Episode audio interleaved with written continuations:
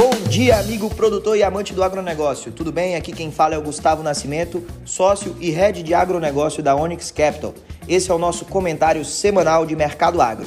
Para começar, vamos falar de dólar. Dólar que na semana passada caiu 0,65% e fechou negociado a R$ 5,09 numa semana extremamente movimentada e volátil. Decisão nos Estados Unidos de manutenção da taxa de juros por lá e sinalização que o afrouxamento monetário irá continuar, ou seja, manterão a taxa de juros baixa e assim o mercado se preocupou com a aceleração da inflação, já que o crédito permanecerá mais barato, fazendo assim com que os treasuries de longo prazo nos Estados Unidos voltassem a subir. Por outro lado, aqui no Brasil tivemos elevação da taxa Selic, com a mesma indo para 4,25%. E como tudo isso impacta o dólar?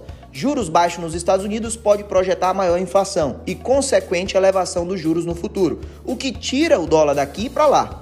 Juros subindo aqui no Brasil atrai dólares para investir aqui e faz com que o dólar caia, ou seja, movimentos contrários. E por isso, vimos a moeda negociar na mínima de R$ 4,98 na quinta, mas retornar aos R$ 5,09 no dia seguinte. Analisando graficamente, ainda tem espaço para o dólar subir até 5,19 e então retornar sua trajetória de baixa em busca dos 4,80 no curto prazo já que os fundamentos macroeconômicos do Brasil melhoraram e temos ganhado a briga do fluxo cambial. Já entraram aproximadamente 10 bilhões de dólares novos esse ano em nosso país.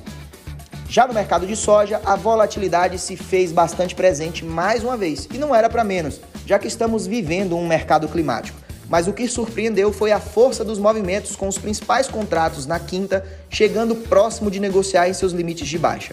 Uma chuva de fatores corroboraram para esse movimento, tais como notícias de mudança na política de biocombustíveis nos Estados Unidos, clima melhor nos próximos 10 dias, disparada no preço dos fretes marítimos e preços de farelo renovando mínimas, que contribuíram para a realização de lucros de fundos de investimentos e inflaram as quedas. Mas, na nossa visão, o produtor não deve se apavorar, já que a questão climática principalmente ainda não está definida e muita água há de passar por debaixo da ponte. Graficamente, o contrato futuro de novembro de 2021, referência para a safra, safra norte-americana, fechou a semana em 13 dólares e 13 centes por bushel, registrando uma queda de 8,74% e o contrato futuro de maio de 22 teve queda de 7,72%, fechando a 13 dólares por bushel. No pregão de sexta-feira, aconteceu uma pequena reversão nos contratos, mas ainda sem força para afirmarmos que voltamos à tendência de alta. Agora, mais do que nunca, o produtor deve ficar atento para os movimentos de alta em Chicago e aproveitar para ir fazendo médias de comercialização, na nossa opinião.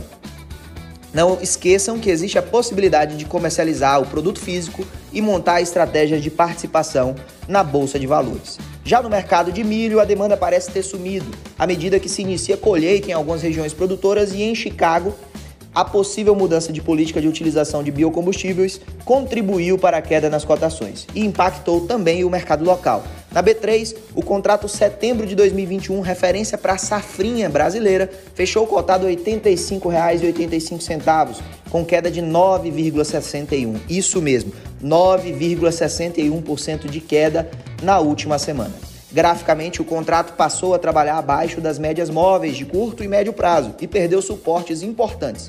Não parece ser otimista no curto prazo esse mercado. Mais uma vez, esse é o nosso comentário semanal de mercado agro. Eu e a equipe da Onyx Capital estamos à sua disposição para auxiliá-los. Tenham um excelente dia e uma abençoada semana.